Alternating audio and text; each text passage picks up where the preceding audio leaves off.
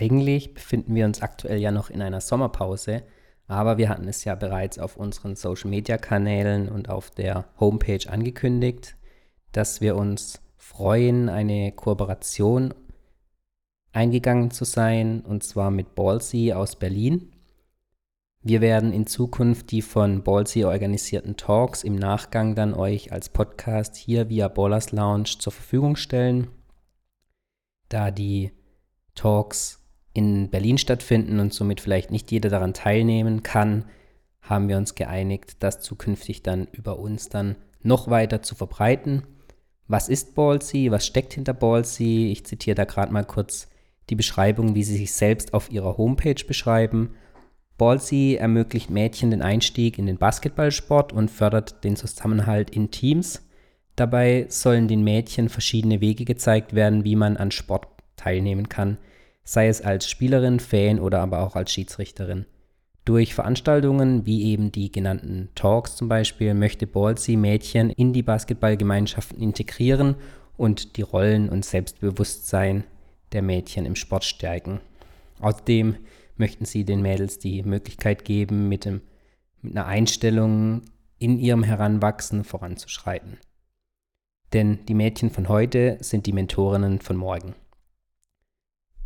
Wir freuen uns, mit dem Talk vom 3. August jetzt starten zu können. Hier waren Katharina Fikiel und Josephine Abbott zu Gast. Außerdem gab es einen überraschenden Gastauftritt der Sabai-Schwestern. Wir wünschen euch mit dem etwas längeren Podcast, knapp eineinhalb Stunden, diesmal viel Freude. Ich denke, es lohnt sich aber und der Vorteil vom Podcast ist ja, ihr könnt auch mal kurz auf Pause drücken und dann weiterhören. Es lohnt sich auf jeden Fall reinzuhören und wir wünschen euch viel Spaß dabei.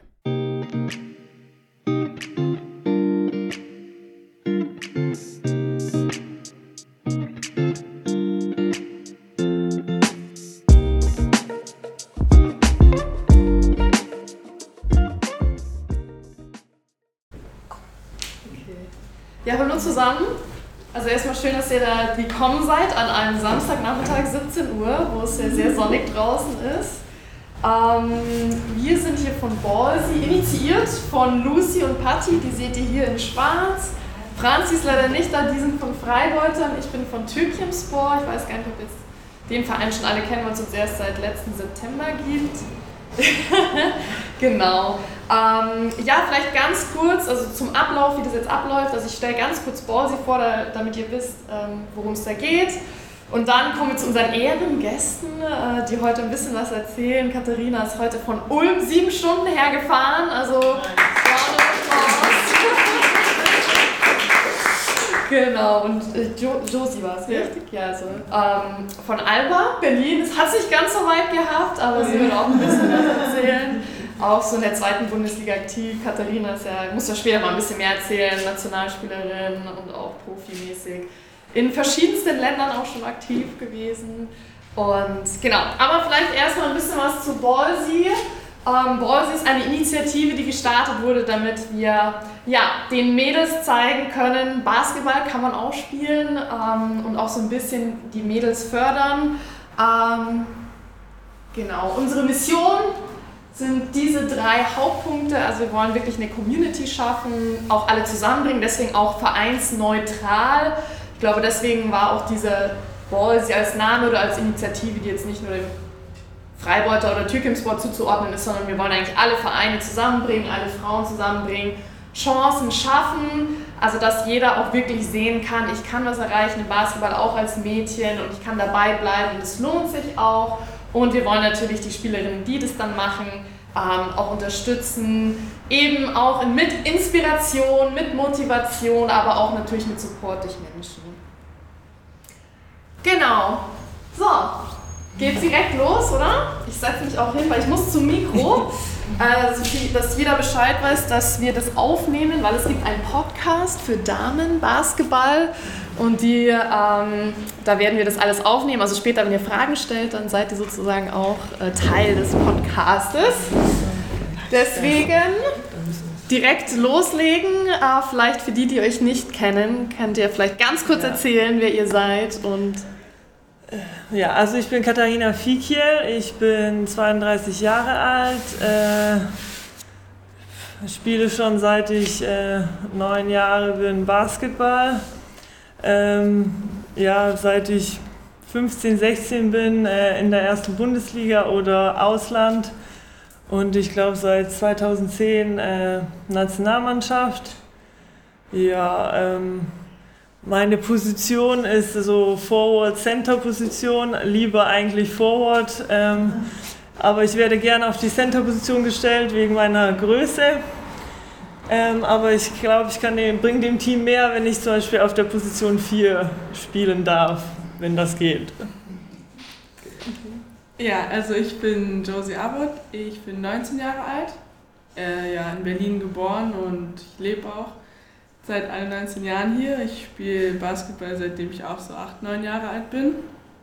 Und ähm, ich habe in einem ganz kleinen Verein in Berlin in Wilmersdorf angefangen. Da war es noch so Jungs und Mädchen gemischt und irgendwann ähm, hatte ich dann genug davon und wollte halt nur mit Mädchen zusammenspielen und dann habe ich mich so hochgearbeitet bis jetzt in die zweite Bundesliga bei. Sehr cool. Jetzt habt ihr schon ein bisschen was erzählt. Wir wollen auch ein bisschen stärker einsteigen für ja. alle. Also wie genau hat das eigentlich begonnen? Also wie bist du überhaupt zu Basketball gekommen? Vielleicht könnt ihr da mal kurz. Es gibt ja viele Sportarten. Ja, also ich habe ähm, ich war, glaube ich, zweimal bei einer Turnstunde, weil meine Freundin da hingegangen ist. Dann wollten die, dass ich äh, ein Rad vom Balken mache. Dann habe ich erstmal geweint. Und dann bin ich mit und wollte es halt erstmal gar nicht machen. Und dann bin ich äh, reiten gegangen und habe das sehr geliebt mit den Pferdchen und überhaupt. Und, ähm, und mein Bruder und mein Vater haben halt ähm, auch Basketball gespielt, deswegen war das so ein bisschen in der Familie. Ähm, ja, und dann kommt man da halt auch irgendwie rein und fängt an. Und mein Plan war es, äh, ja, Basketball zu spielen und damit Geld zu verdienen und dann endlich mir mein Pferd zu kaufen. ähm, bis jetzt noch nicht Wunsch erfüllt, aber vielleicht kommt es irgendwann, wenn ich aufhöre, dass ich mir ein Pferdchen kaufe. Und ja, so ist es dann halt passiert. Also ich glaube durch meinen Bruder und mein Vater, weil halt Mittagessen wird halt über Basketball geredet und äh, mein Bruder hat dann erzählt von Jugendnationalmannschaft, vom Training und dann. Also dein Bruder war auch da in der Nationalmannschaft? Genau, also ah. mein Bruder ist äh, fünf Jahre, viereinhalb Jahre älter als ich und mein Vater ähm, erste Bundesliga, also in Oberelching. Ich komme aus Oberelching, das ist bei Ulm, zehn Kilometer von Ulm und ähm, die sind damals halt aus der dritten Liga, als mein Vater da auch kam äh, sind die aufgestiegen in die erste Bundesliga und da war halt äh, dann totaler Hype, weil Derby, Ulm, Oberelching war total verrückt. Ich fand auch die Cheerleader erstmal toll, also da war nichts mit Basketball, aber dann halt langsam, langsam kam das dann. Okay, und bei dir, Josie? Äh, bei mir war es so, dass ich meine Familie in Amerika besucht habe und irgendwann an einem Nachmittag hat mein Cousin dann mir das Spiel Basketball gezeigt, so auf dem Freiplatz da in der Nähe und dann haben wir halt angefangen zu spielen und direkt danach bin ich zu meiner Mom gegangen und meinte auch so, ja, Mama, Mama, wenn wir wieder zu Hause sind, möchte ich auch im Verein spielen, das hat so Spaß gemacht und alles. Und dann haben wir halt da geguckt, ich war halt noch ganz klein und waren wir bei ein paar Vereinen, bei den einen Trainer fanden wir halt beide auch mega sympathisch und da habe ich dann noch angefangen und am Anfang war sie auch immer noch bei jedem Training dabei und hat bei den Spielen zugeguckt und ja, je mehr ich halt trainiert habe, so größer wurde dann die Begeisterung und die Lust an der Sportart und dieser Zusammenhalt und alles. Wie oft hast du trainiert? Ähm, In der Woche dann? Damals, ich glaube zweimal oder so. Okay. Das war noch ziemlich äh, entspannt alles. War, Jetzt nicht mehr. Also hobbymäßig, genau. Und dann, ja, okay. je länger und je öfter, desto größer wurde dann auch die Begeisterung bei mir.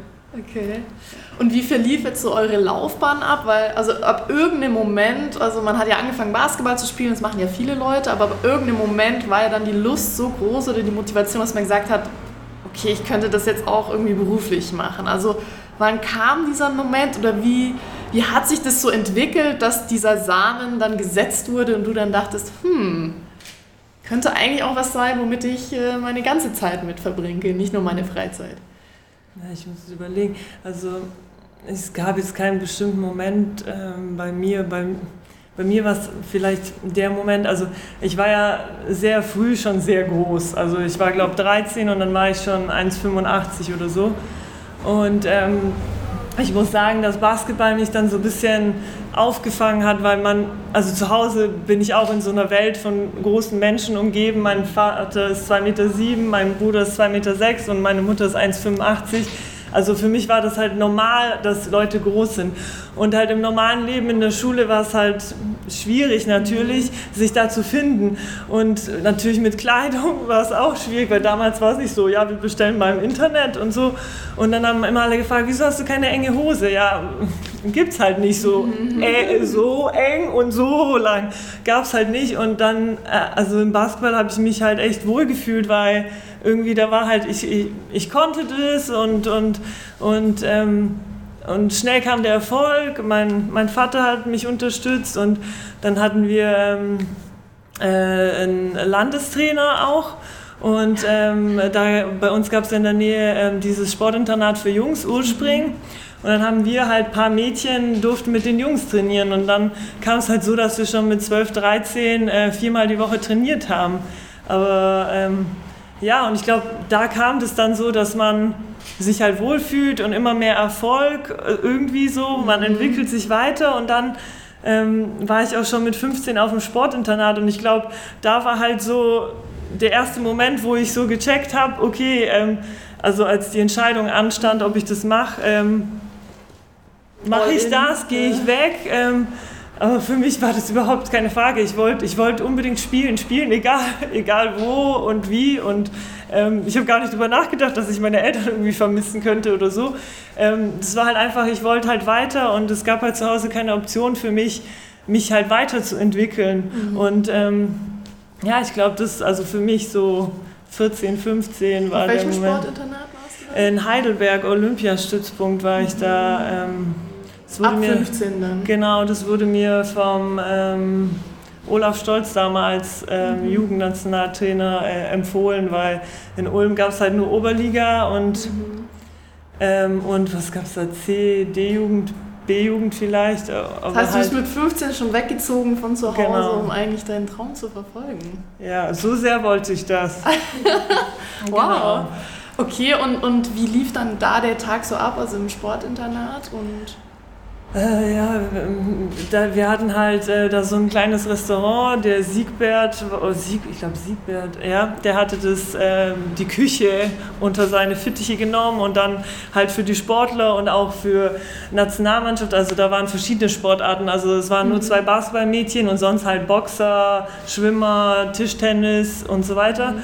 Und er hat halt da immer gekocht und auch wenn Lehrgänge da waren, zum Beispiel auch für Dirk Nowitzki und so, ähm, kam halt Nationalmannschaft da an für eine Woche und die haben da halt trainiert und also ja, ich bin halt aufgestanden, äh, wir hatten so Doppelzimmer mhm. ähm, und äh, ich war mit einer Tischtennisspielerin und wir sind halt in die Schule gefahren und dann nach Hause und gleich mal Krafttraining oder Einzeltraining und dadurch, dass halt in Heidelberg keine Damenmannschaft war, mussten wir dann halt mit der Straßenbahn nach Leim fahren.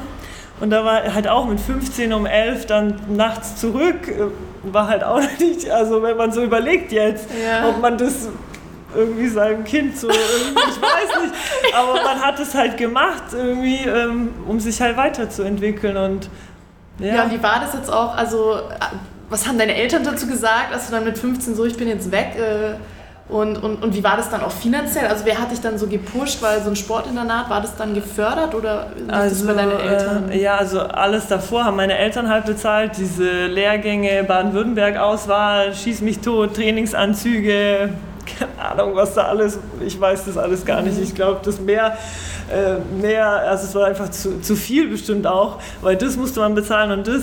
Und, ähm, aber Sportinternat, ähm, wenn man halt Nationalmannschaft war, wurdest du halt gefördert. Mhm. Ähm, ich weiß nicht genau, wie, ähm, wie viel mhm. Geld oder, aber du musstest halt im Kader sein und halt irgendeine Zukunft haben, sozusagen. Also es hat dann der Nationaltrainer, Jugendnationaltrainer entschieden und sein Stempel gegeben, ja, okay, da wird vielleicht was draus.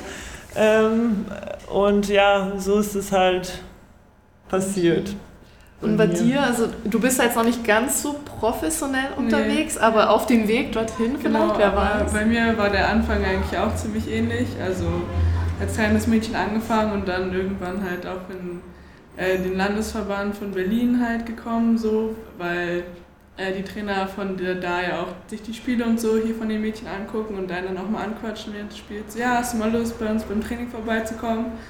Und die ganzen anderen Mädels, die da auch sind, sind ja auch dann ungefähr auf einem Niveau oder sogar noch älter, zu denen man dann noch aufschauen kann und dann wird man immer so mitgetragen. Also klar, man kann auch immer sagen, nee, ich habe keine Lust mehr, aber so war es dann halt bei mir auch nicht, sondern wie gesagt, man hat halt immer mehr diesen Erfolg gespürt oder auch mal dann nach Steinbach zu einem Turnier gefahren oder halt auch nach Heidelberg, da waren wir auch ganz oft. Mhm. Und ähm, ja, dann kam bei mir auch irgendwann der Punkt, äh, wo mein Trainer gefragt hat, ob ich auch hier in Berlin auf das Schul- und Leistungssportzentrum gehen möchte. Mhm. Da auf die Sportschule und dafür habe ich mich dann halt auch entschieden, weil da halt auch die, ähm, diese, diese Verbindung mit Sport und Schule halt gleichzeitig deutlich leichter ist, dass man sich halt auch auf den Sport und die Schule gleichzeitig konzentrieren kann. Mhm. Da gibt es halt auch ein Internat, wo halt viele andere, aus, also andere Sportler aus äh, anderen Ländern sind auch und überall aus Deutschland. Also ich musste halt nicht aufs Internat, weil ich ja auch hier wohne, was ganz gut war. Aber da ist halt auch die Verbindung zwischen Sport und Schule und, nicht gut. Und wie kam es zu dieser Entscheidung? Also irgendwann, weil vor allen Dingen im Frauenbereich ist es jetzt, äh, ich höre das auch bei unseren Mädels häufig, ja, als Damenbasketballerin verdient man sowieso kein Geld und es, man hat eigentlich keine Perspektive. Wie kam es zu der Entscheidung, dann irgendwie jetzt trotzdem zu sagen, egal, ich mache es trotzdem? Oder wie kam es dann, oder wie kommt es dazu, dass ihr eine Perspektive sieht, seht, wo doch viele halt sagen, hm, ja, würde ich jetzt vielleicht nicht diesen Weg einschlagen? Also ich denke auf jeden Fall, dass es eine ziemlich tough Entscheidung ist, weil man ja auch, wenn man zum Beispiel den Männerbereich vergleicht, sieht, okay, da ist es bei den Frauen deutlich schwieriger, wirklich seinen Lebensunterhalt damit zu verdienen, aber dann war bei mir selber so der Ehrgeiz ziemlich groß, dass ich halt dennoch den Sport halt auch auf einem richtig hohen Level weitermachen will, weil so für weniger oder weniger professionell wollte ich es dann halt auch nicht machen. Und dann war halt diese äh, Geldpest, also dieser geldliche Aspekt bei mir, der hat dann nicht so überwogen, weil ich mir dachte, ja, das Geld ist blöd, aber in der ersten, also mir ist es am wichtigsten dann äh, dieser sportliche Aspekt, dass ich das so lange weitermache, wie es mir wirklich noch richtig Spaß macht. Mhm. Wie war, wie war das bei dir so? Also ich glaube, in dem Alter, wo ich diese Entscheidung getroffen habe, da, war Geld für mich nicht so im Mittelpunkt. Also das war halt für mich einfach, ich wollte besser werden, ich wollte mich mit den Besten messen. Ich, keine Ahnung, da will man halt immer mehr und man, man hat halt Wünsche und Träume, wo man halt hinkommt und was man halt gewinnen möchte und keine Ahnung, und man sieht halt seine Freunde im Training und Freundinnen und da, also man, es ist einem nicht so bewusst, würde ich sagen. Ähm, wenn ich vielleicht das gewusst hätte, was ich jetzt weiß, früher, ich, vielleicht hätte ich eine andere Entscheidung gemacht, aber ich glaube, äh, so war es einfach aus purer Liebe zum Sport einfach die Entscheidung und halt, ja, Ehrgeiz bestimmt auch. Mhm. Wie war das erste Spiel, so wenn man jetzt so ein erstes Spiel in der Bundesliga macht? Oder in so einer, ich sag mal, oder auch in der Nationalmannschaft zum Beispiel. Wie war da so das erste Spiel? Ähm, Bundesliga weiß ich noch. Das war, ähm, in, ich, nach, ich bin nach Heidelberg, nach Freiburg gewechselt auf, aufs Internat. Ähm, und ich hatte einen jugoslawischen Trainer. Und ähm, ja, ich war halt dieses große, dünne Mädchen. Und ähm, er ist erst mal mit mir in den Kraftraum gegangen und ich konnte nicht mal äh, Bank drücken, die 20 Kilo, ich bin fast gestorben. Und dann die Übung noch und die Übung noch. Und ähm, dann hatte ich montags immer so extra Training mit Bleiweste an den Händen, so dieses Sanddinger und an den Füßen. Und dann hatte ich so noch diesen Heavy Ball, ich weiß nicht, ob ihr den kennt. Und ich musste halt alle Moves damit machen und dann später durfte ich das ausziehen und musste mit dem leichten Ball das machen.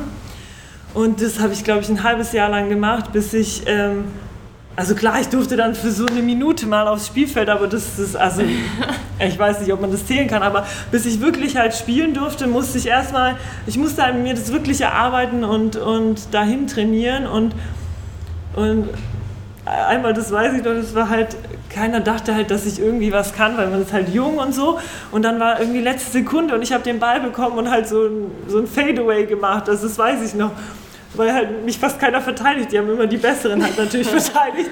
Und dann war ich halt voll happy. Und dann dachte ich halt, ja, das hat jetzt was gebracht, dieses ganze Training. Und, und ja, also das. Also du hast das Ergebnis aus dem Training dann auf dem Spielfeld Ja, genau. Also das, das war, das war halt cool.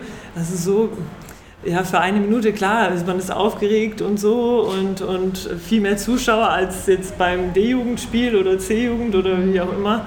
Ähm, ja, Nationalmannschaft. Das ist halt, wenn man neu dazukommt, ist halt schwierig, äh, irgendwie, wenn man halt aufgeregt ist und man kriegt halt nur ein paar Minuten Zeit, dann ist halt, ähm, man kann halt die Atmosphäre halt auf, auf der Bank ein bisschen aufschnappen, aber nicht so auf dem Spielfeld. Ich, mhm. ich, später ist natürlich besser, wenn man halt spielt und dann öfter vielleicht einen Korb macht, dann schreien alle und so. Das ist halt richtig cool, auf jeden Fall. Und wie lange hat es dann gedauert von ich krieg eine Minute Spielzeit hin zu ich habe 10, 20 Minuten und.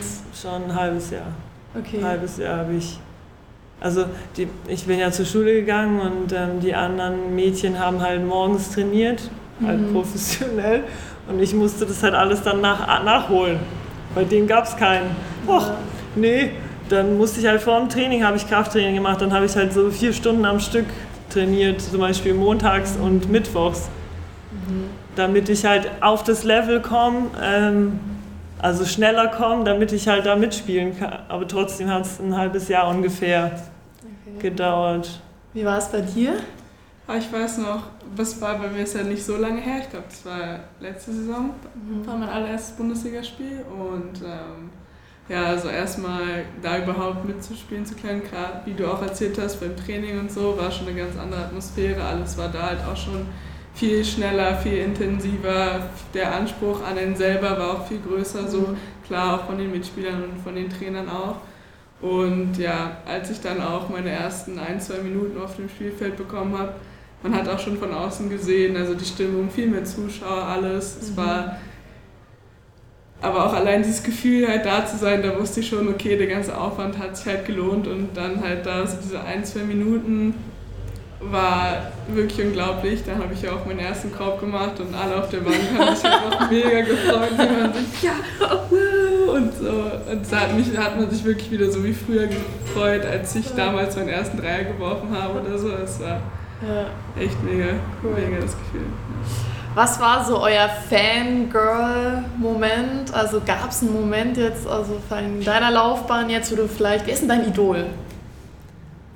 Also, also hattest du im Frauenbereich jetzt ein Idol oder kam das aus einem, eher war es eher ein männlicher Basketballer? Also was ich cool fand, weil äh, mein Bruder war in Amerika, also halt äh, Highschool und äh, University sozusagen und äh, wir haben ihn dann halt besucht bei seinem Abschluss und ich war mhm. halt 13 in Miami ähm, und ähm, dann kam halt äh, WNBA im, im, im, Fernsehen und da hat, äh, ich glaube, Cheryl Swoops gespielt und die hat ihren eigenen Schuh und oh, ich war hin und weg, dass, dass, dass es sowas halt gibt und, und, die war halt so athletisch und, und also das fand ich ähm, schon cool so zu sehen, äh, wo das halt hingehen kann. Mhm. aber so richtig, dass ich jemand hatte, ähm, ich weiß nicht, ich, ich habe halt viel geguckt, wer was gut kann und, und halt von denen so das aufgesaugt und ähm, ich muss halt sagen, mein Vater hat mir sehr, sehr viel ähm, beigebracht. Also er ist auch ein sehr guter Werfer und äh, das hat er meinem Bruder und mir halt auch sehr früh halt beigebracht. Ähm, und ja, also er hat halt viele er war halt nah, uns nah und ich glaube, das ist natürlich, nimmt man sich dann so eine Person, die, die es einem zeigen kann auch. Ähm, mhm. Und er konnte das halt super und wir konnten halt viel aufsaugen und lernen. Also ist schon viel wert gewesen und ich glaube, er war so am meisten, also hatte so Einfluss auf mein Spiel, sag ich mal. Okay. Und bei dir? Ähm Ja, also so genau eine Person würde ich sagen, gibt es jetzt auch nicht, aber wie gesagt, vor allem so Personen, die halt auch in dem eigenen Umfeld selbst sind, die beeinflussen einen auch ziemlich stark. Zum Beispiel ähm, Zatu Sabali, die ja auch vielleicht noch vorbeikommt. Mit der habe ich, die habe ich durch die Schule auch ziemlich gut kennengelernt und wir waren zusammen auch auf der Schul-WM und alles. Mhm. Und sie ist auch eine, eine von den Spielerinnen, die ich halt auch sehr stark bewundere. So. Mhm. Und äh, zu ihr habe ich auch immer hochgeschaut und immer wenn wir auch in Amerika waren, waren wir so bei College-Frauenspielen äh, oder auch mal bei einem NBA-Spiel, mhm. wo man halt auch viele neue Sachen lernt, die man sich dann auch abguckt und sich da halt auch so ein paar Spieler wie Candice Parker oder so raussucht. Mhm. Und dann, ja. Okay. Schaut ihr auch also Bundesliga jetzt hier in, in Deutschland, also erste Bundesliga oder checkt Herren ihr das so aus? Oder Herren oder Damen? Damen. Also dadurch, zum Beispiel für mich halt, dadurch, dass ich so viele Mädels kenne von Nationalmannschaft und auch gespielt habe, erste Bundesliga, dann äh, also ich gucke halt öfter, weil ich habe meistens selber ein Spiel, mhm. dann gucke ich halt die Sets, so wie es so lief äh, bei den Mädels und ähm, und klar, Finale guckt man dann oder Halbfinale, weil es einfach mhm. einen halt interessiert, so wie, wie die Mädels spielen und wie das ausgeht und, und wie es halt so in der Liga läuft. Ja, guckt man schon, interessiert sich schon dafür. Okay. Ja, vor allem auch wenn Freunde oder so von einem mitspielen, dann finde ich das mhm. nochmal deutlich. Äh, gucke ich das auf jeden Fall oder auch über den Sommer, wenn die ganzen Europameisterschaften U18, U20 und so sind, dann guckt man sich die halt auch eigentlich immer an. Okay. Jetzt müssen wir um ein wichtiges Thema, glaube ich, sprechen, wo es, mhm. wenn es um das Thema Profi-Dasein geht, das Thema Geld.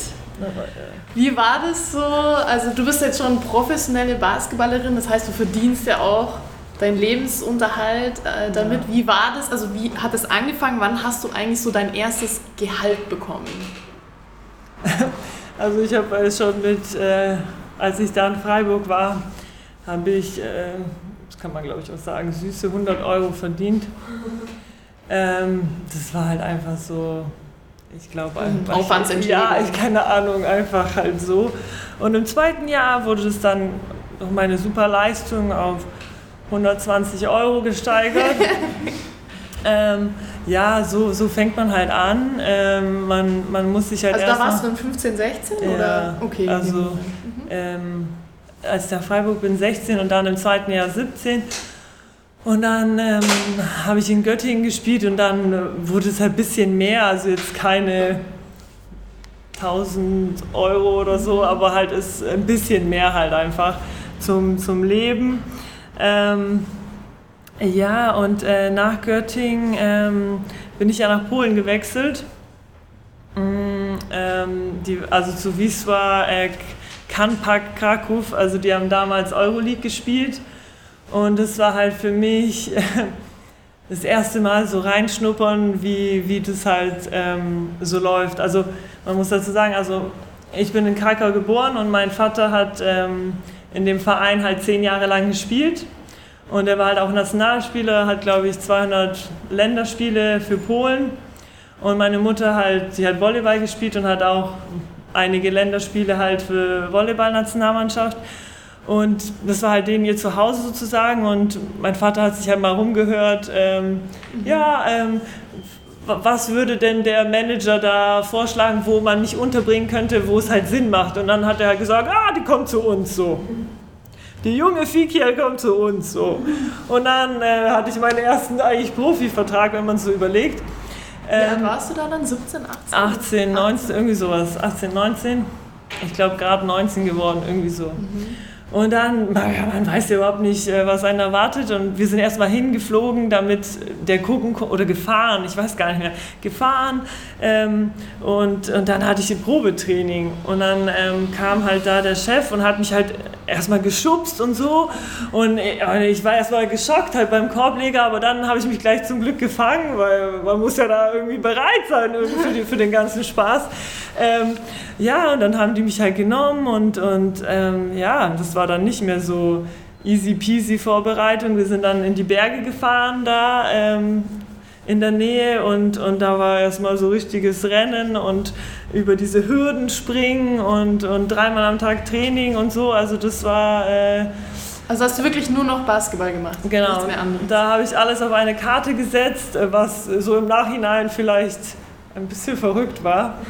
Ähm, aber ja, weil es, war halt einfach schwierig für mich, ähm, Schule und Basketball zu kombinieren, muss ich ganz ehrlich sagen, weil es, äh, es gab halt keine Internate für Mädchen, einfach wo nur Basketball, wie zum Beispiel Urspring, mhm. da, da wurde es halt einfach gefördert und ähm, für Mädchen gab es es nicht und ich musste mir voll oft anhören, wenn ich zum Beispiel wir hatten ein Spiel mit Göttingen und keine Ahnung, ich habe 20 Punkte gemacht und dann komme ich zur Schule und habe halt die Hausaufgabe so halb.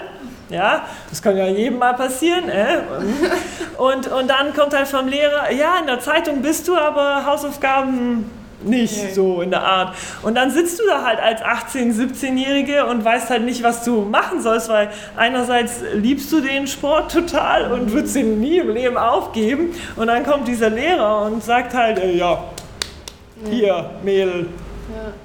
Ähm, ja, und das ist dann halt schwierig und dann ist man halt sehr unter Druck und ähm, in Göttingen war ich nicht mehr im Internat, sondern habe halt alleine gewohnt und dann kommt erstmal die Realität auf einen noch krasser auf einen halt so richtig geprasselt, weil ähm, du musst alles, du musst Essen besorgen, da gab es kein Restaurant mehr, da um jemand, der für mich kocht, äh, das war ja auch erstmal hier kochen lernen, dann ähm, äh, organisieren, um pünktlich ins Training zu gehen, in die Schule zu gehen, Hausaufgaben, ähm, äh, Wäsche waschen, schieß mich tot, also halt einfach alles ähm, selbstständig zu machen. Klar, 18, könnte man schon irgendwie schaffen, aber es ist halt einfach ähm, viel gewesen, weil es sind zwei Jobs eigentlich gleichzeitig, Schule und Basketball. Ähm, ja, und dann irgendwann war es halt so, ja gut, Katharina, dann machst du halt entweder halt äh, Schule oder halt richtig Basketball. Naja, was wurde gewählt? Basketball. Und dann ähm, habe ich das halt sozusagen da ausprobiert und dann war das halt mein Job. Und ähm, wenn man einen Job macht, dann sollte man ja auch dementsprechend auch ein bisschen bezahlt werden ähm, für das, was man halt leistet und macht. Okay. Also das war so mein, mein erst, also viel war es auch nicht, aber ähm, mit der Zeit erarbeitet man ähm, dann seinen Wert, sag ich mal. Okay, und wie lief das jetzt? Bist du mit 18, 19 Profi geworden, jetzt mhm. bist du 32. Ja. Wie, wie waren das jetzt so die letzten 13 Jahre, ähm, auch von der Entwicklung her? Ähm, ja, also ich habe, ich, ich, musste mich natürlich durchkämpfen. Also von ähm, zum Beispiel Italien zweite Liga, da ist nur eine Ausländerin erlaubt, also eine ah. europäische Ausländerin. Ähm, und dann kam ich da zum Beispiel erstmal ins Training und äh, ja, nix Englisch. Nix Englisch, knallhart, Italienisch, von vorne bis hinten.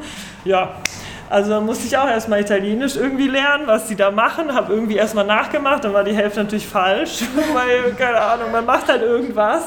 Ähm, ja, aber dann irgendwann konnte ich dann so alles fast verstehen, was die da sagen. Ähm, nur manchmal so ähm, war ein bisschen schwierig, wenn dann so Timeout waren, auch irgendwie 10 Sekunden zu spielen und ähm, wir machen dann das, äh, Jokare hier, d -d -d, und ich verstehe nichts. Das war ein bisschen schwierig, aber man lernt halt aus so Situationen dann ähm, das Beste irgendwie rauszuholen. Ähm, ja, und dann habe ich schon in Frankreich, also ähm, äh, einen Vertrag bekommen und ähm, dann wurde halt das Gehalt auch immer höher, weil man mehr erreicht hat und ähm, halt besser wurde. Also eigentlich ist man als Sportler dann ein Produkt, sag ich mal, und ähm, wird also erarbeitet sich dann halt sozusagen seinen Wert und äh, wenn man angesagt ist, dann kriegt man halt mehr. Oder wenn man jetzt eine gute Saison hatte, ähm, dann wird es halt immer mehr. Wie waren die Herausforderungen? Sorry, Josie, du kommst gleich äh, Wie war das, die Herausforderung? Weil bist du dann jedes Jahr in ein anderes Land oder hattest du auch mal mehrere Jahre in einem Land? Wie war das dann für dich? Also ja, ich werde ja als Wandervogel beschimpft ein bisschen. Ähm, aber für mich ist es äh, eine normale Sache, weil äh, nicht, nicht jeder Verein ähm, hat zum Beispiel gleichen Ziele wie ich. Ich will mich zum Beispiel weiterentwickeln und möchte oben mitspielen. Und wenn der Verein jetzt zum Beispiel, ja, wenn das Geld fehlt oder wenn die einfach Jugend fördern wollen, was ja voll okay ist und so, aber ich habe zum Beispiel andere Ziele, dann gehe ich woanders hin. Oder es passiert auch und sogar recht häufig, dass man sich zum Beispiel nicht versteht mit dem Trainer und er ist halt der Chef und ähm, das bringt dir manchmal dann halt nichts, an diesem Ort zu bleiben. Dann gehe ich doch lieber woanders hin und ähm, erarbeite mir meine neue Position und vielleicht fühle ich mich dann wohler. Also klar, ich weiß es nicht, wie es in einem anderen Verein ist, aber ich habe die Chance, dass es vielleicht besser ist. Mhm. Und deswegen, also ich habe davor halt keine Angst und ich bin nicht gebunden mit äh, Studium oder äh, Mann, Kind, was auch immer, ähm, an einem Ort. Und deswegen, ähm, ja, ich habe so viel investiert und dann ziehe ich das halt durch. Also da, wo man mich möchte, gehe ich hin. Okay, und wie ist es mit der Nationalmannschaft? Ist es dann in den Pausen so, dass du, also du spielst dann die Saison und in der Pause spielst du Nationalmannschaft? Äh, ja, also äh, früher war das so, dass es im Sommer war, also so ein, zwei Monate Nationalmannschaft halt mit Lehrgänge und äh, Quali und allem. Und jetzt haben die das eingeführt seit ein paar Jahren, dass äh, im November und im Februar so Zeitfenster sind, mhm. Äh, wo halt ähm, ja, die ganzen Ligen, ob jetzt Polen, Russland, was auch immer, Deutschland, Frankreich, nicht spielen. Und da sind halt dann zwei Spiele, Quali-Spiele sozusagen. Mhm. Also es wurde ein bisschen geändert. Äh, ja klar, plus minus, also ist bei jedem, gibt es halt plus minus, weil klar im Sommer manche beenden die Saison halt früher und sind dann nicht mehr so fit. Mhm. Äh, und im Spielbetrieb und viele sind im Sommer im Urlaub, Fans, ist halt auch schade und dann kriegen die das nicht mit und dann weniger Zuschauer und so weiter. Ähm, und halt November, Februar, klar, man ist fit, aber man ist auch müde, weil also der Verein möchte halt, dass, dass du, wenn du wieder hinkommst, dass du fit bist und 100 Prozent und kann dir keine Pause geben. Und wenn du zur Nationalmannschaft kommst, dann hast du zwei Wochen und klar, die können ja nicht sagen, ja, jetzt machen wir erstmal einen Tag äh, Kino, Eis und so. Mhm. Nee, dann wird halt auch gleich trainiert und dann ist es halt sehr anstrengend. Ähm, muss man halt aufpassen wegen Verletzungen. Ist Hattest du mal Verletzungspech auch? Ich zum Glück nicht. Also ich bin halt groß, habe ein bisschen Rücken, aber okay. das ist, glaube ich, jeder hat irgendwas, aber so sonst, ich glaube, deswegen habe ich so lange durchgehalten, weil das alles gut lief.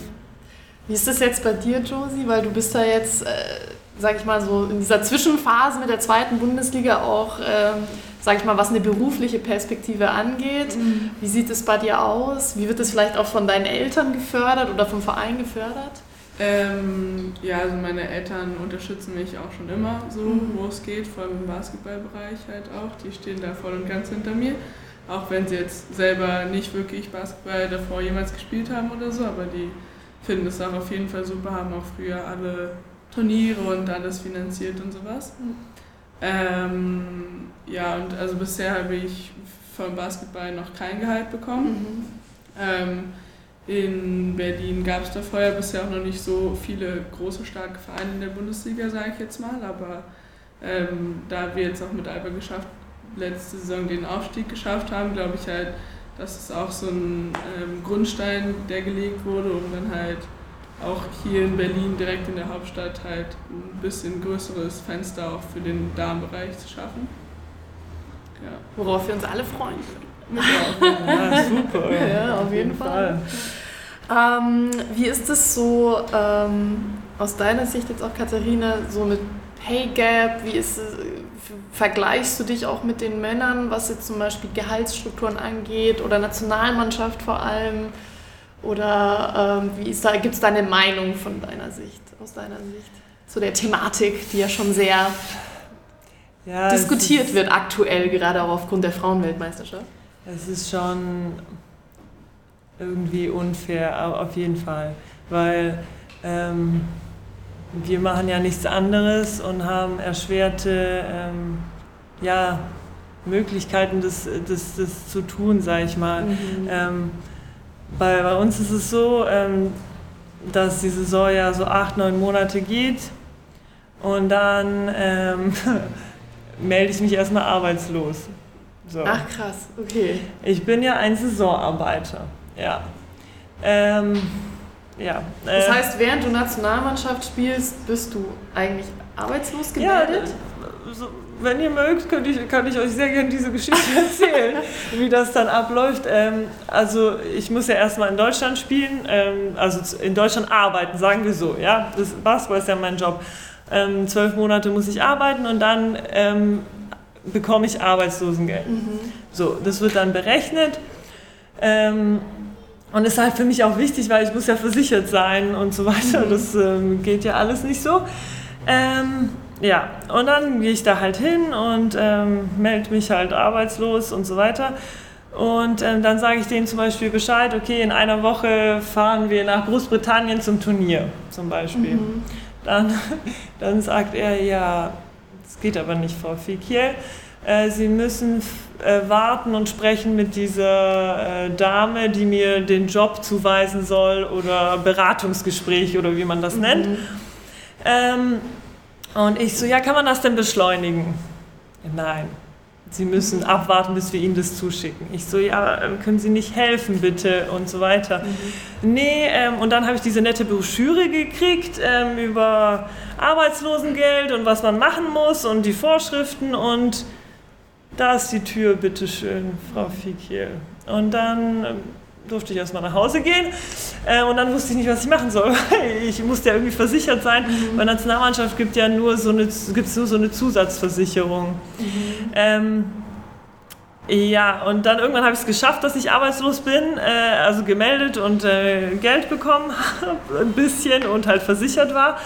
Ähm, und dann gab es den Haken, ähm, ich äh, wäre ja dann nicht für den Arbeitsmarkt verfügbar, wenn ich Nationalmannschaft spiele. Ähm, weil die erkennen auch nicht an, dass ich äh, Profisportler bin, also sozusagen als Job. Also ah, okay. die erkennen das nicht, also bei mir. Ich weiß nicht, ob es bei anderen, aber bei mir erkennen die das nicht an.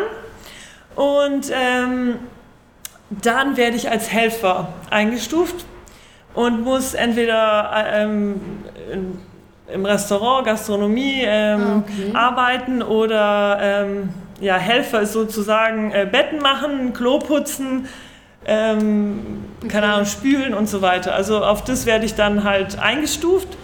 Und dann ähm, gibt es natürlich jeden Tag Jobanfragen für Helferjob. Mhm. Also, und wenn ich Anfragen habe, darf ich nicht weg. Also ich darf nicht mal meinen Urlaub nehmen.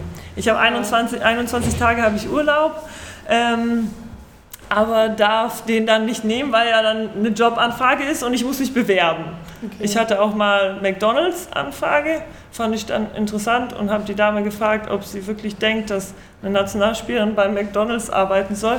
Und dann hat sie es schnell weggemacht. ähm, ja, also das ist schon... Ähm, wie ist da die Unterstützung auch, also jetzt vom Verbandseite aus? Und wie ist es dann in dieser, weil du hast ja dann wahrscheinlich auch Gespräche für einen zukünftigen Vertrag. Also es ist ja nicht so, dass du arbeitest da jetzt schon seit 13 Jahren oder 14 äh, Jahren und ja, aber du bist ja immer bist ja immer in den nächsten Vertrag gekommen. Ja, ich, also ich, mein, mein Vertrag besorgt mir ja mein Agent. Also ich mhm. habe ja einen Agent, der mich vermittelt ähm, ähm, und der das gut macht. Ähm, vom Arbeitsamt habe ich noch nie einen Job vermittelt bekommen, mhm. weil es ja im Sommer auch nichts gibt. Mhm.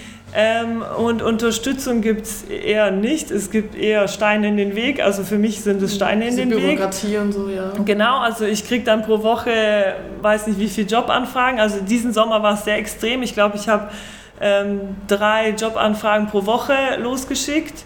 Ähm, also es war schon, also nicht für meinen Job Basketball, sondern für Raststätten, Kiosk, äh, keine Ahnung. Ähm, das war schon nicht so toll, sag ich mal. Äh. Und wie ist das aber, wenn du ja. jetzt im selben Verein bist? Also es wahrscheinlich sind ja. diese Wechselphasen. Wenn du jetzt von einem Verein in den anderen Verein wechselst, dann hast du diese Wechselphasen. Wie ist das, wenn du im gleichen Verein verbleibst? Ähm, also dadurch, dass ähm, es nicht so viel Geld gibt im Frauenbasketball, äh, versucht halt jeder Verein zu sparen und ähm, Meistens ist halt so, dass sie halt diese neun Monate bezahlen mhm. und dann ist immer Pause. Mhm. Das also heißt, da wird der Vertrag beendet und dann wieder genau. neu angefangen. Oder man ähm, nimmt halt diese Summe für die neun Monate und splittet sie auf mhm. zwölf. Also es wird nie mehr, mhm. sag ich mal so. Also es kommt aufs Gleiche drauf raus, nur halt man hat vielleicht nicht Stress mit dem Arbeitsamt und ist halt versichert mhm. über diese drei Monate. Ähm, vielleicht hat man dann eine Wohnung weiter und das Auto kommt halt drauf an. Also es ist halt gut, wenn man zum Beispiel studiert und spielt, ist es natürlich praktisch, wenn man dann drei Jahre mhm. ähm, das hat. Aber ähm, für mich war das jetzt nicht so häufig der Fall, äh, dass es äh, so war. Ich bin fast immer gewechselt und äh, ja, dann halt immer arbeitslos und Und trotzdem hast du aber weitergemacht. Also Ja, es weiß jetzt für dich nicht weiß- Grund genug zu sagen. Um Gottes Willen, ich weiß nicht, also es, es, gab, es gab echt einen Sommer. Ähm, ich war im Ausland und ähm, wir sind ja EU und dann braucht man eine PDU-1-Datei. Also da werden alle so zahlenmäßig eingetragen, was man für das, Au also im Ausland, was die für Steuern gezahlt haben, Sozialabgaben und so weiter. Und dann muss man das mitbringen und denen geben. So. Aber natürlich läuft es nicht so, dass man wie in Deutschland jedes Zettelchen sofort bekommt, sondern das dauert dann halt erstmal. Und dann haben die mir geraten, ich soll mich freiwillig versichern. Aber die Versicherung hat dann auch einen Nachweis gebraucht, dass ich aus, im Ausland versichert war. Und dann war ich, glaube ich, zwei Monate nicht versichert. Also ich konnte mich nicht freiwillig versichern und das Arbeitsamt konnte mich auch nicht versichern, weil halt tausend Papiere gefehlt haben, die ich, also wo ich auch nicht rankommen konnte. Und ähm, ja, und dann gehen sie mal ins Training, also ohne sich Gedanken zu machen oder ich weiß nicht. Und wenn dann was passiert, dann, dann was. Also dann zahle ich das erstmal und, und dann wie rückwirkend, wer übernimmt das? Also ist, man, man hat da schon ziemlich viel Angst und äh, Bedenken, äh, wie das halt so laufen soll irgendwie. Aber durch die Jahre habe ich jetzt langsam drauf. Ich glaube, ähm, bald schreibe ich so ein Buch über das Arbeitsamt, wie man sich da verhalten ähm, soll. Sportlerin, jetzt habe ich schon langsam raus, glaube ich. Und wie ist ähm, aus deiner Sicht jetzt die Zukunft oder wie sieht die Zukunft aus? Siehst du da auch, dass es sich besser entwickelt, jetzt auch im Damenbasketball? Und wie sieht für dich jetzt persönlich natürlich auch die Zukunft aus? Bleibst du uns erhalten im Damenbasketball oder wie, wie sieht deine Zukunft nach dem Basketball aus? Also ich würde sehr gern äh, noch viele Jahre spielen, weil ich liebe das und das ist eine Sache, die ich gut kann. Ähm, und warum das einfach... Das Arbeitsamt hat dich noch nicht kaputt gemacht. Wir kämpfen weiter, wir kämpfen weiter. Ja, vor Gericht habe ich es noch nicht geschafft. Vielleicht schaffe ich es nächstes Jahr dann, ähm, die vor das Gericht zu bekommen. Ähm, das wäre interessant. Ähm, nee, aber auf jeden Fall, also das, das hält mich nicht davon ab, weil ich mag das und ähm, ich mag dieses Teamspiel. Ich, ich mag klar gewinnen. Ähm, ich, ich, ja, ich mag trainieren. Aber äh, nebenher mache ich, ähm, gibt es äh, in Köln so eine Sportakademie, ähm, die helfen Sportlern äh, ins Leben zu finden und da kann man dann ähm, äh, kann man da was, was äh, machen. Also ich mache jetzt Sportbetriebswirt und bin halt nicht ähm, an einem Ort gebunden sozusagen. Das macht man halt im Internet und dann sozusagen vor der IHK eine Prüfung und dann habe ich meinen Meisterbrief, wenn das jemals passieren sollte äh, und ich das schaffe und dann ähm, ist meine Zukunft gar nicht so schlecht. Und äh, im Juni habe ich ähm, meine Trainerlizenz gemacht, weil Bundesligaspielerinnen und äh, Nationalspielerinnen können die D- und C-Lizenz überspringen und dann halt gleich die B-Lizenz machen. Und eigentlich könnte ich erste Bundesliga coachen jetzt Wow. oder zweite Bundesliga Herren, aber ich weiß nicht, ob mir jemand den Job geben würde, keine Ahnung. Ähm, Ja, die hat keine Erfahrung, ja.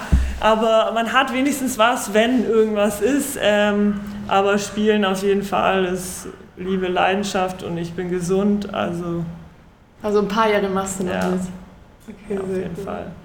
Wie sieht bei dir die Zukunft aus? Was planst du? Also ich habe jetzt gerade erstmal die Schule endlich beendet. Okay. Genau, und ähm, ja, bei uns geht ja die Saisonvorbereitung jetzt auch bald wieder los und dann habe ich mich ähm, nebenbei dann jetzt für nach, dem, äh, nach der Schulzeit noch bei der Polizei in Berlin beworben Mhm. und wird das dann halt beides gleichzeitig probieren und da einen Hut zu verstauen. Ich hoffe, ähm, dass es auch gut klappt. Ich habe die von der Polizei auch schon vorgewarnt sozusagen, Okay. dass ähm, ja, mein Herz nebenbei halt auch für Basketball schlägt.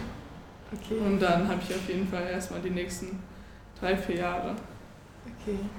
Was wäre euer Wunsch für den Damenbasketball in Deutschland?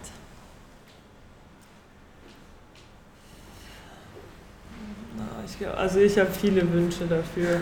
Also, ganz viele. Also erstens, dass man halt vielleicht mehr klar Mädels dafür begeistert oder allgemein auch Jungs, egal ähm, für die Sportart, weil ich finde die so toll und eigentlich auch komplex. Man muss so viele Sachen irgendwie gleichzeitig können, aber auch wenn man sie zum Beispiel nicht kann, kann jemand anders im Team helfen. Also es ist sehr also ich finde es eine super tolle Sportart und man sollte halt Kids mehr begeistern, allgemein.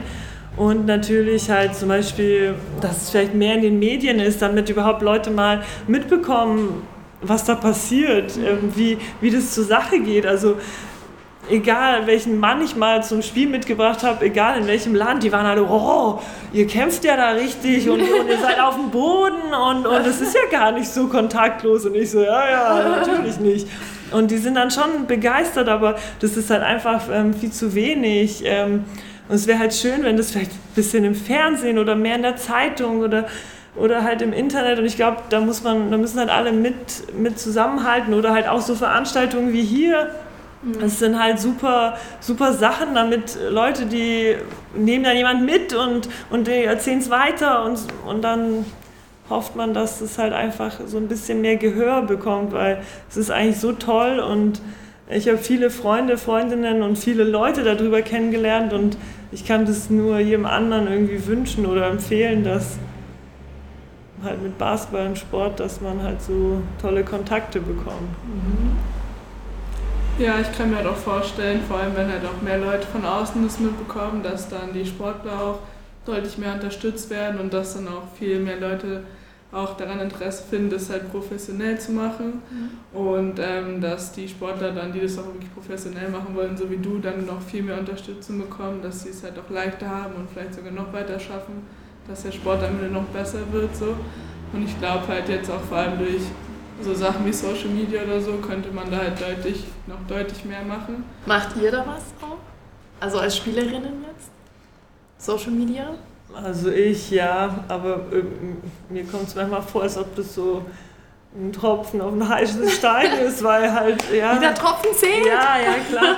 Nee, ich habe ja auch mein Logo gemacht und ich dachte halt, äh, dass das dann irgendwie äh, die Leute verbindet äh, mit den Shirts und ähm, und dass man irgendwie so ein gemeinschaftliches Gefühl dann entwickelt oder halt nach, oh, was ist das? Ist das mhm. Basketball? Und dann halt irgendwie so ins Gespräch kommt und ja, man versucht, was man kann irgendwie. Ja. Und bei dir?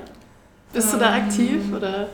Also ich glaub, Oder wie siehst du jetzt deine Rolle auch als junge Spielerin, da was beizutragen? Vielleicht auch, dass der, ähm, dass ja. noch mehr Tropfen auf den mhm. heißen Ich könnte mir ja vorstellen, dass man, oder ich persönlich auch dann noch deutlich mehr machen kann. Mhm. Auch äh, so Leute einladen, die dann bei den Spielen vorbeikommen. Bei uns muss man ja nicht mal Eintritt oder sowas bezahlen. Mhm. So.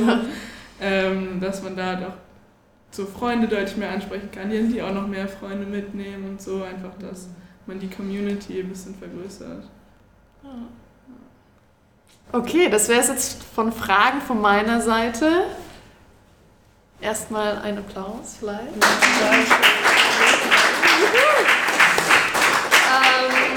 Gibt es denn Fragen von euch jetzt, vielleicht auch von den Mädels, die hier sind, ähm, während die zwei hier geredet haben? Es liegt euch was noch auf dem Herzen?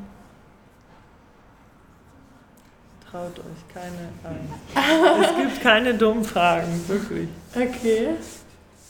Dann habe ich noch eine letzte Frage vielleicht. Du ja, ich will alles wissen. Ja. Aber hast es ja schon angesprochen. Ja. Was ist denn The Court is not enough? Ja, also eigentlich, ich habe einen Twitter-Namen gesucht und ich mache mir da immer so Gedanken, was für eine Bedeutung und so weiter. Und dann kam ich irgendwie auf The Court is not enough.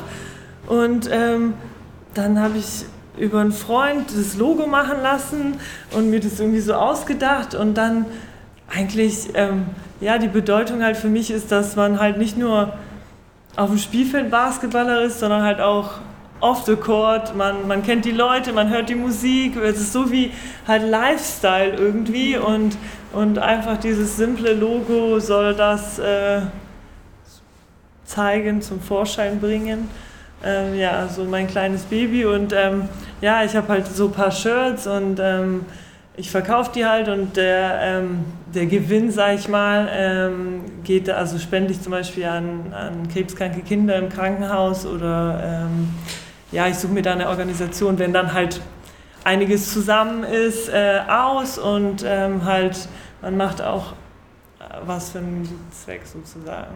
Okay, das heißt, wenn für die, die jetzt zuhören im Podcast oder die das Ja, dann digital Sehr sehen, wir gerne sich melden. uns- The Ja, code is not enough. ja, genau.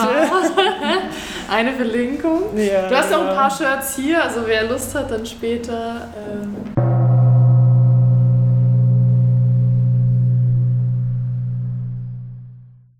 Jetzt haben wir schon ein bisschen von äh, Katharina und von Josie was gehört. Jetzt seid ihr überraschenderweise gekommen, was ist sehr, sehr cool ist, weil ihr jetzt auch hier seid, weil eigentlich seid ihr ja gar nicht mehr so oft in Deutschland.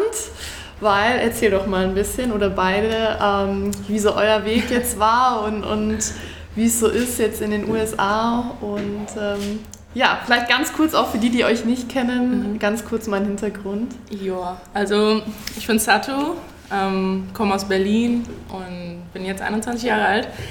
Ähm, das ist meine Schwester Niara. und ähm, wir sind halt den Weg über den Bund, äh, so über die Nationalmannschaft einfach gegangen und spielen jetzt mit ihr sogar zusammen mit Taylor äh, an der University of Oregon und sind, haben dann volles Stipendium, ähm, studieren dort und spielen halt auf hohem Niveau Basketball. Okay. Ja. Das heißt, äh, anders als jetzt bei Katharina habt ihr so eine volle Finanzierung und so weiter dabei, weil in den USA das alles so ein bisschen professioneller abläuft. Äh, Erzähl doch mal so ein bisschen, weil das ist natürlich super interessant für uns jetzt zu wissen, wie, wie läuft es da ab, wie sieht da auch ein Tag aus als Sportlerin, ähm, wie, ist denn auch die, wie ist es mit der Presse, äh, wie muss man sich das vorstellen als jemand, der in Deutschland, wo Basketball wirklich, vor allem Frauenbasketball nicht wirklich einen Stellenwert hat, wie sieht es für euch da aus? Also wie fühlt man sich dann auch, wenn man dann auf einmal so Ähm, wichtig ist? Nee, also man fühlt sich auf jeden Fall schon cool. Also so Support ist überall da, wo man nur hingucken kann. Ähm, wir- also ich weiß gar nicht, ich bin da vor zwei Jahren hingekommen und habe mich direkt wie zu Hause gefühlt. Also wir haben auch echt Glück mit unseren Coaches, weil manche können wirklich echt ein bisschen Psycho sein in den USA. Aber Okay. ja, also das ist halt wirklich, also Sport ist halt über alles und Okay. wir sind da. ähm, also da zählt der Mensch nicht mehr so viel. ja, also es ist wirklich wie so ein Job einfach. Also das ist dann unser Job. Wir bekommen halt alles finanziert. Wir brauchen uns um nichts anderes kü- äh, kümmern, außer um ähm, unser Studium und Sport. Aber ich meine, es ist immer, das geht halt immer so ganz schnell zusammen. Okay. Ähm, ja, wie sieht so ein Tag bei uns aus? So, ähm, ja, also es kommt drauf an, also morgens haben wir meistens äh, Unterricht, äh, meistens ein Block so von 8 bis um 10 Mhm. oder halt von 10 bis um 12. Ähm, um, wir haben einen Trainingsblock von 12 bis um 4 sozusagen, da ist dann halt Krafttraining dabei, Basketball ähm, und auch sozusagen Physiotherapie, also alles was geht in diese vier Stunden reinpacken. Und dann hat man ähm, wahrscheinlich wieder Unterricht oder sozusagen Tutoring, das ist, sind Nachhilfestunden sozusagen, die jeder Sportler, also im ersten Jahr, also ich war jetzt in meinem ersten Freshman-Jahr, da musste ich jetzt sieben Stunden die Woche Acht Stunden. acht Stunden die Woche zu sieben Tutoring gehen, damit man halt sozusagen die Schulsachen, also die passen halt auch sehr krass auf, dass man mit der Schule hinterherkommt. Dann wird man halt sozusagen gezwungen, zu diesen Tutoring-Stunden zu gehen. Und dann hat man meistens, ist man schon bis so um acht eigentlich, bis sechs oder acht, es kommt auf den Tag an, ist man draußen, dann kann man nach Hause, fängt es am nächsten Tag wieder an. Dienstags hatten wir immer frei. Mhm. Deswegen, ja, Dienstag hatten wir dann immer einen frei, freien Tag, da hatten wir halt nur Schule, kein Training. Ähm, aber man ist meistens trotzdem in der Arena, um sich zu regenerieren. Und genau. Also Ja. man ist eigentlich jeden Tag in der Arena. Und wie hat das so angefangen? Also wie seid ihr zum Basketball gekommen? Ähm, also das war eigentlich ganz lustig. Wir haben früher mit Jungs gespielt. Also beim DBC haben wir angefangen, weil unsere erste Trainerin Gary, die hat uns auf dem Spielplatz angesprochen, weil wir so groß waren und meinte so, ja, Der es gibt so ein, ja, der Klassiker. Du bist so groß. ein, du musst Basketball spielen. Nein, aber es gab so ein Girls Day vom DBB und dann ähm, sind wir da halt hingegangen.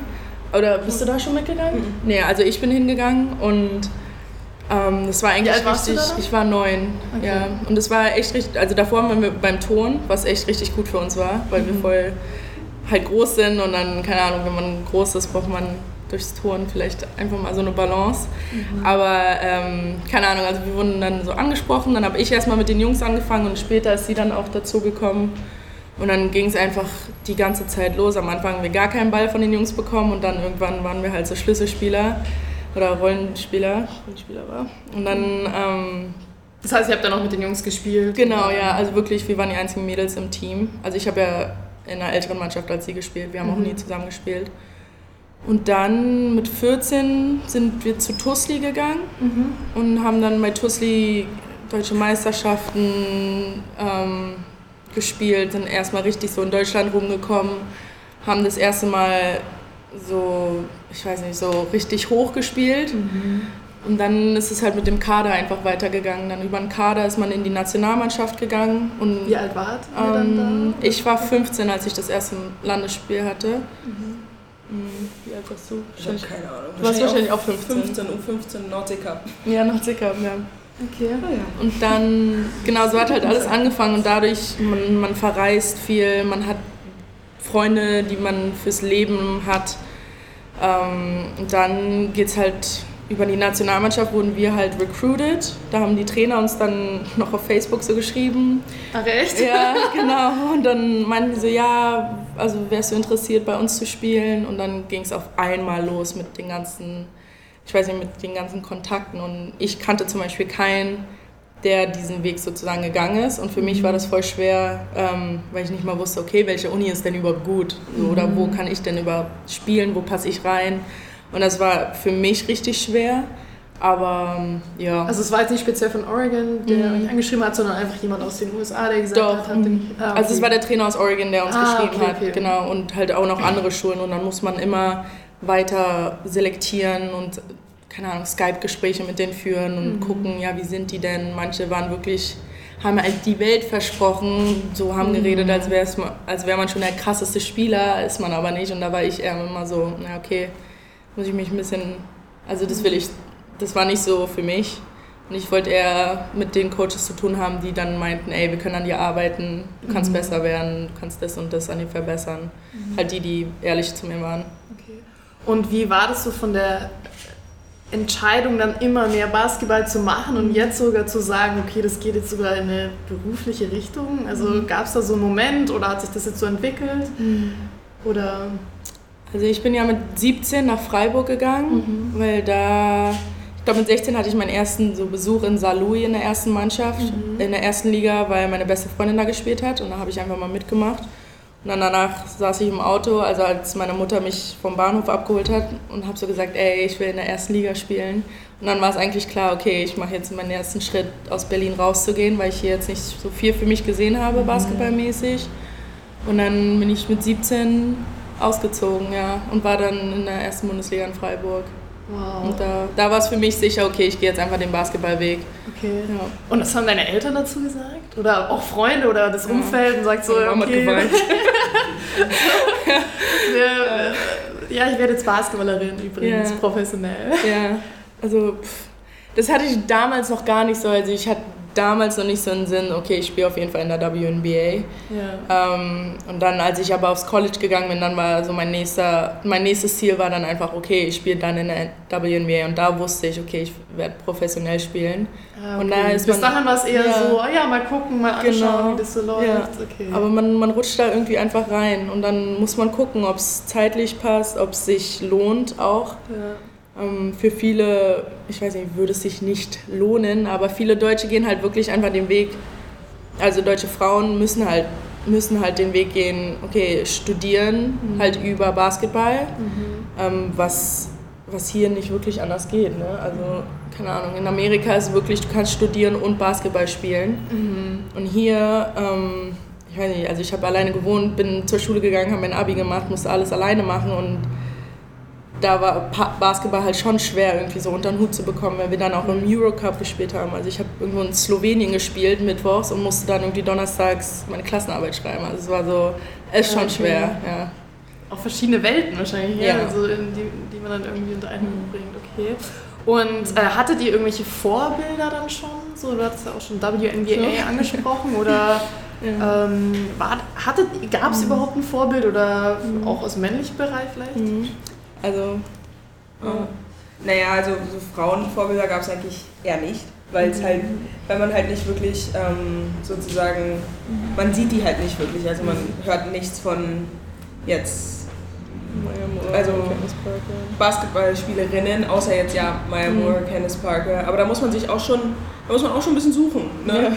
Und halt so Basketball, da, mein Vorbild war halt immer so LeBron James, weil es halt er war halt überall. So, wenn man Basketball war, es LeBron James oder Michael Jordan.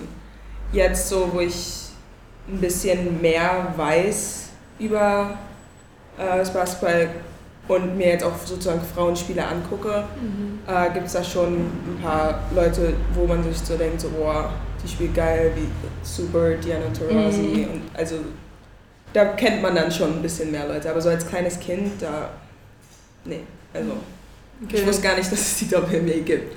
So, also so war das halt. So war bei es mir halt, auch so. Ich, meine, ich glaube, wenn du jetzt hier irgendjemanden auf der Straße fragen würdest, so wie heißt denn die Frauenbasketballliga, ich glaube, keiner könnte dir das sagen. Also, das können teilweise Basketballer dir nicht sagen. So, das ist eine Ja, das war mir WNBA. gibt. ehrlicherweise auch so. Ja. Ich das auch nicht so. Bin immer überrascht hier, weil Leslie ist ja aus den USA und, so, und sie haut mir dann immer irgendwelche Namen und so, und ich so, ah, okay. In die Halle zu Türkenspor Berlin. Äh, ja, genau, okay. Gab es denn für euch dann wie so eine Art Fangirl-Moment, Moment, wenn ihr jetzt so, ihr seid rübergegangen und dann ist es natürlich eine ganz andere Welt als hier in Deutschland. Gab es für euch so echt so Momente, wo ihr dacht so, wow, äh, da bin ich jetzt irgendwie Teil davon oder ich habe jetzt jemanden kennengelernt, wo ich echt aufgeschaut habe. Ähm, Also bei mir war dieser erste Wow-Moment auf dem Campus zu sein, weil die Halle schon einfach krass war. Also diese Arena ist halt so wie die Mercedes-Benz Arena und du bist da drin und dann spielst du da und wir haben jetzt, also diese Saison am Ende 10.000 Zuschauer gehabt. Und das, Wow. das war so, oh mein Gott, passiert das gerade wirklich? So bei Tusli waren 50 Leute da. So drei Viertel deine Familie. Hälfte war unsere Familie. Aber ich weiß nicht, also ähm, da gab es schon echt ein paar Wow-Momente. Und dann haben wir auch noch Kobe Bryant dieses Jahr getroffen und es war, also es war einfach nur krass. So, eine krasse Autoritätsperson und Okay. super cooler Mensch. Ja. Okay, und was war so euer stolzester Moment oder was war das, so ein Highlight jetzt aus, ähm, aus der Zeit dort? Persönlich? was? Kobe.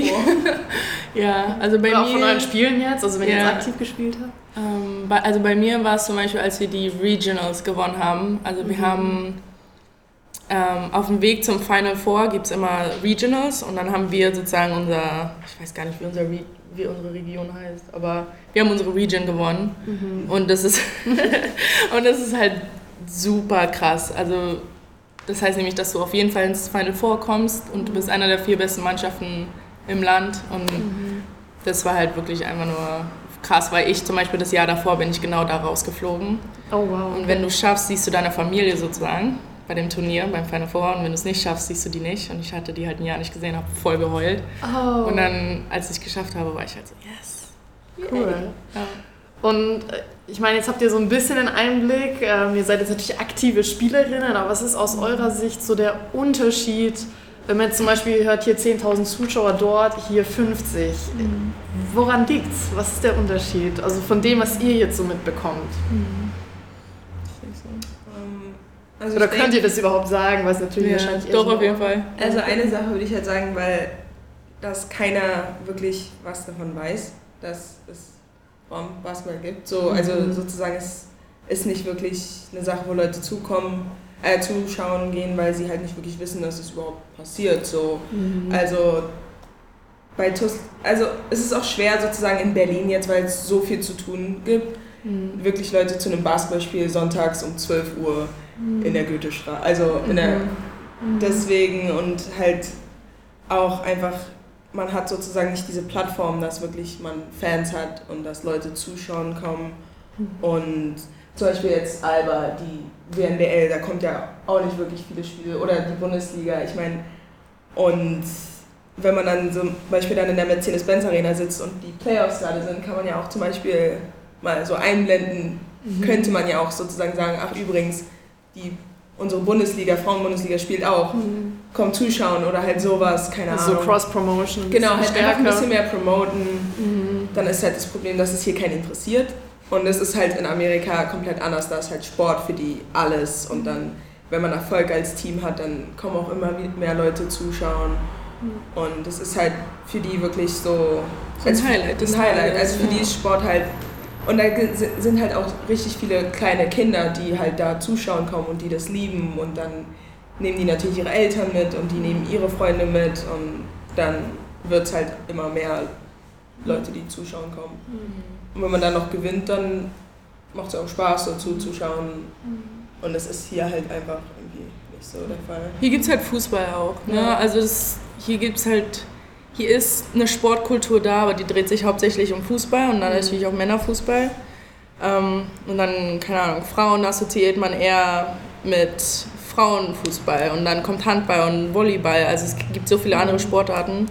Und dann ist Basketball einfach nicht so eine krasse Priorität und in den USA ist wirklich Football, Basketball und das mhm. ist so, ähm, also im Frauensport, die Fußballfrauen sind zum Beispiel auch richtig krass in den USA und die haben jetzt auch immer Zuschauer und kriegen auch super viel Aufmerksamkeit und die ist halt hier wirklich einfach nicht so. Also hier bist du halt erfolgreicher, wenn du, weiß nicht, keine Ahnung, YouTuber bist. ich weiß nicht. Nein, aber ähm, ja, hier spielt halt einfach diese Kultur, dass man einfach mal seine Kinder nimmt und sagt, hey, komm, wir gehen mal da zum Spiel hin und gucken denen einfach mal zu, weil die kleinen Kinder freuen sich natürlich auch. Also ich hätte mich auch gefreut, hätte ich früher ASV spielen sehen in der ja. zweiten Bundesliga.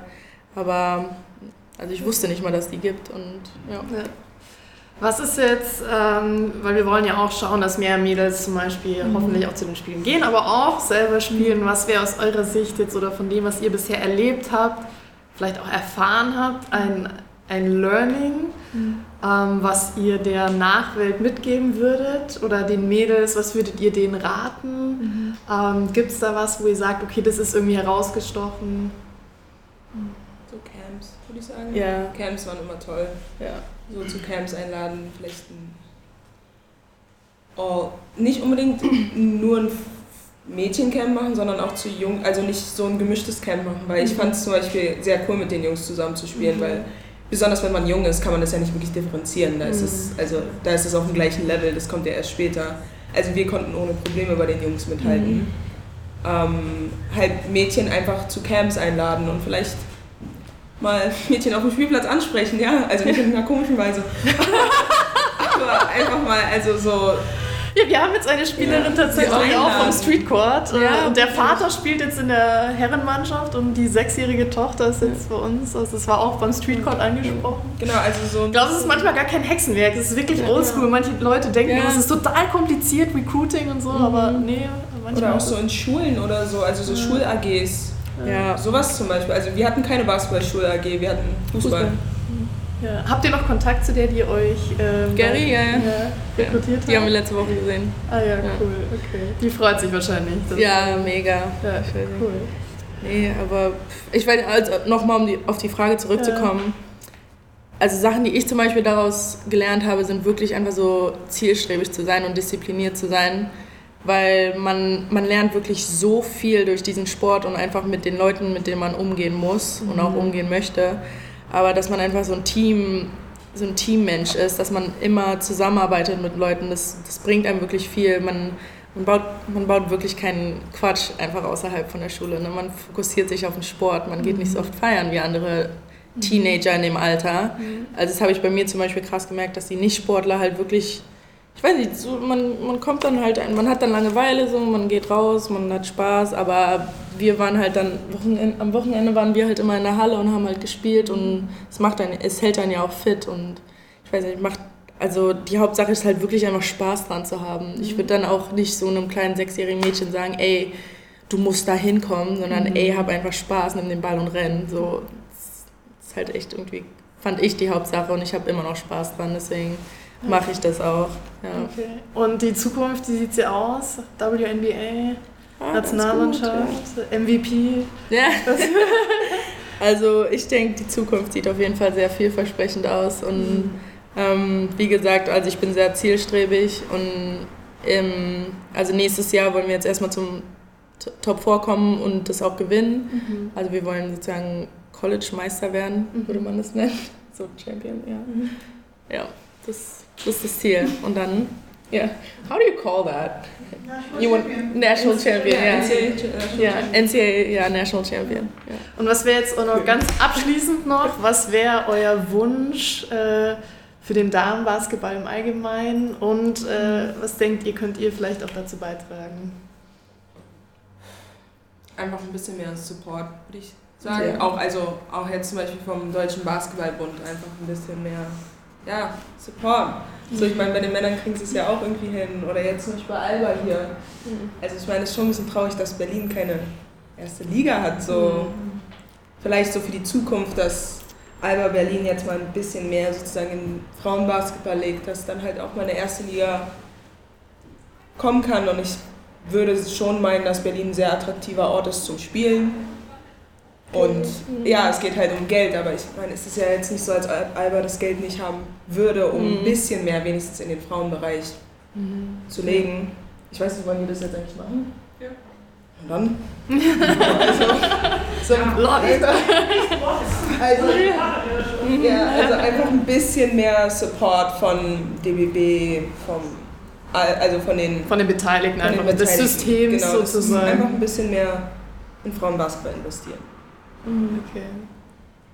Schön. Ich habe keine Fragen sonst mehr. Von eurer Seite? Ähm, ja. Was würdet ihr denn als realistische Chance sehen, was man im deutschen Basketball so ein bisschen übernehmen könnte von der Professionalität jetzt von dem, dem amerikanischen College-Sport?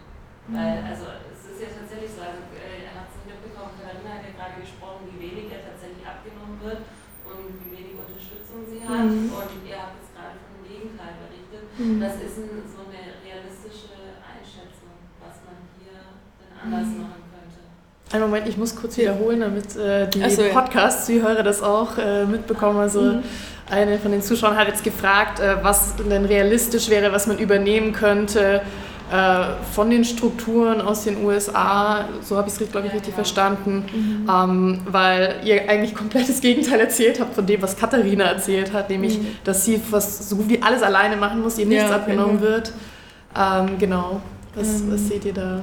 Also wir haben zum Beispiel immer eine Halle zur Verfügung von 5 Uhr morgens bis 11 Uhr abends. Also mhm. ich finde, damit fängt es an, wir können da einfach reingehen. Ähm, jemandem schreiben, hey, kommst du, kommst du mit mir in eine Halle werfen und wir können zum Beispiel extra trainieren. Hier in Berlin können wir, muss man erstmal eine Halle organisieren, man muss Trainer organisieren oder irgendwo mittrainieren. Das ist halt. Ja, oder einen halben fragen.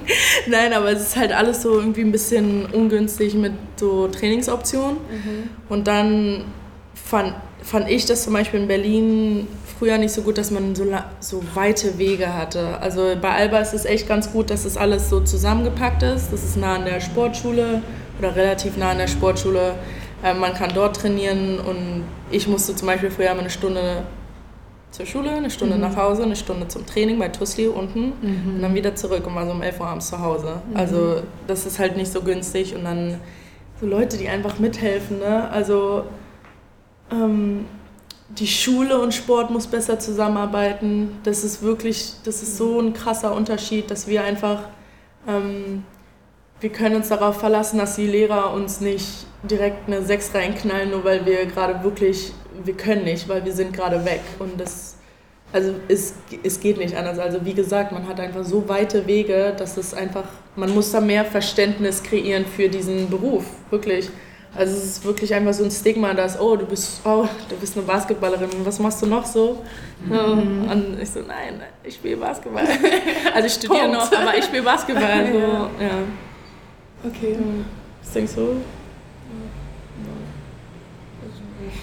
Ja. Also ich glaube, da fängt es tatsächlich schon an, der Support in der Schule für Sport ja. im Allgemeinen. Ich glaube, in Deutschland ist es einfach so, dass du hast ja auch nur zwei Stunden in der Woche oder so Sportunterricht mhm. überhaupt und dass es da noch eine stärkere Verknüpfung gibt. So, mhm. Okay. Yeah. Yeah. So we just went to uh, Euro uh, in Serbia, mm-hmm. and uh, I just want to ask you and Katarina as well. Uh, what do you think? Because I can see so many talented German players. Uh, I'm from Poland, and Poland was uh, wasn't there. So what do you think? Where's the problem? The national team? Why you guys not playing the higher level, the yeah. German national team? Yeah, why weren't you there? Should we respond in English or because it's your question? Ähm, ja, also ich übersetze erstmal noch mal kurz. Ja. Die Patje fragt, ähm, woran es liegt, dass die deutsche Nationalmannschaft dieses Jahr nicht dabei war bei der EM. Es gibt so viele talentierte Spielerinnen. Mhm. Äh, hier sitzen ja schon einige. Ähm, woran liegt es, dass die deutsche Frauennationalmannschaft nicht teil war? Ähm, aus eurer Sicht? Englisch oder Deutsch? okay, yeah. So technically, like just to make it short, it's the older we get, the more we have to focus on something else. The German league isn't that good, so we have to go somewhere else. And then um, I don't know, like when I have to focus on my job more than I focus on basketball, you you can't put extra hours in. You you aren't as good as Zonia Petrovic, for example, who does who can work out all the time, who doesn't have to care about her job next next to her. So and the availability of players, we have like 12 good players maybe and then in the national team and then the rest kind of falls down so we don't have like I don't know, like Team USA could send their fourth team and they would still crush everyone. So it's just about the availability availability of all the players yeah. and what comes next. Right? Yes, yeah. Schools mm-hmm. Yeah, I, I noticed you mentioned that schools yeah. should collaborate even more with like mm-hmm. right teams mm-hmm. and the players. Yeah, mm-hmm. we find the same uh, problem in Poland, for example, yeah. because the league is really strong, but our national exactly, yeah. like the 90s, I, I don't remember like, you know, us mm. playing mm. on the highest level. So, mm. yeah, I think you struggle with kind of the same, same the same issue. Yeah. Yeah. yeah. Well, thank you. Mhm. Okay. Weitere. Jetzt ist die Gelegenheit, ne? ja. Äh, wie läuft das so ab, wenn man jetzt am College spielt? Für euch gibt ihr äh, irgendwie Taschengeld oder also wie funktioniert das da so alles?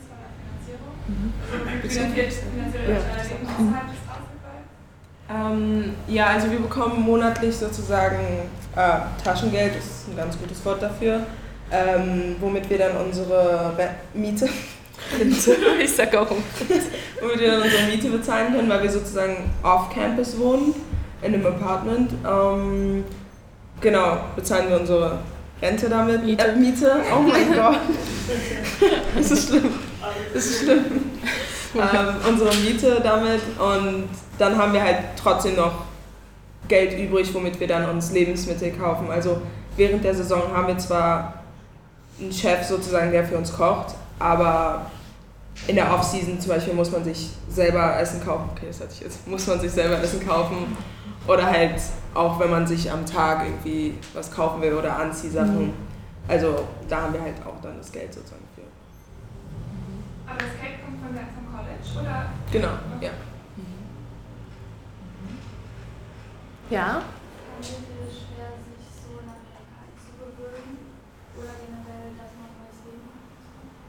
Äh, ich wiederhole mal, also die Frage ist, ob ihr es schwer fandet, äh, euch einzugewöhnen jetzt in den USA. Und was war der zweite Teil? Also das, äh, weil es ein neues Leben jetzt ist mhm. und ihr seid ja auch sehr jung. Also mhm. gab es da auch Herausforderungen für euch? Ja, also ich war ja da alleine als erstes und ich hatte schon Heimweh. Aber vor allem so um Weihnachten rum, weil da war ich ein halbes Jahr nicht zu Hause. Und alle, also die Amis sind halt alle nach Hause gegangen und die Ausländer, die halt aus Europa kamen oder Australien in unserer Mannschaft, sind halt in Oregon geblieben. Ähm, das war sehr schwer und basketballmäßig, ähm, ich weiß nicht, also ich kann dir ein richtig lustiges Beispiel nennen. In meinem ersten Spiel hatte ich fünf Schrittfehler und ein Fan hat erstmal gebucht, ey, lern die Basics. So. Und ich so, Alter, ich komme gar nicht mehr klar. Ja, so. Aber ähm, es geht dann. Also es ist nicht einfach, aber mm, nicht, es ist so wie so ein, ich weiß nicht, es ist wie eine neue Schule. Du musst dich echt erstmal an die Leute gewöhnen, andere Sprache, komplett anderes System. Ähm, aber es lohnt sich auf jeden Fall und man, man gewöhnt sich auch daran. Ja, was bei dir? Ja, also bei mir war es ein bisschen einfacher, weil mhm. sie halt schon da war und ich dann halt sozusagen schon jemanden hatte. Ähm, sprachemäßig war es auch okay, weil wir halt auch mit Englisch aufgewachsen sind, deswegen hatten wir da jetzt nicht so extreme Probleme. Aber ja, es war also super schwer von dem Rest der Familie weg zu sein und einfach. Ist halt auch schwer gewesen, weil der Zeitunterschied so krass ist. Mhm. Halt, man geht da schlafen und die, also hier stehen die Leute erst auf und dann ist es immer so schwer, also miteinander zu kommunizieren. Man hat halt immer so das Gefühl, so das Leben hier, also das Leben hier geht halt so weiter und man hat auch den Kontakt mit seinen Freunden verloren und so. Aber man hat halt so seine eigenen Sachen, um die man sich kümmern musste und dann war es halt immer so schwer, das sozusagen zu balancen. Aber so am Ende ging es irgendwie. Also irgendwie hat es geklappt und also ich, wir sind da super glücklich so. Und dann ist es halt auch immer geil, im Sommer nach Berlin zu kommen und dann einfach wieder in Berlin zu sein. Mhm. Aber ja.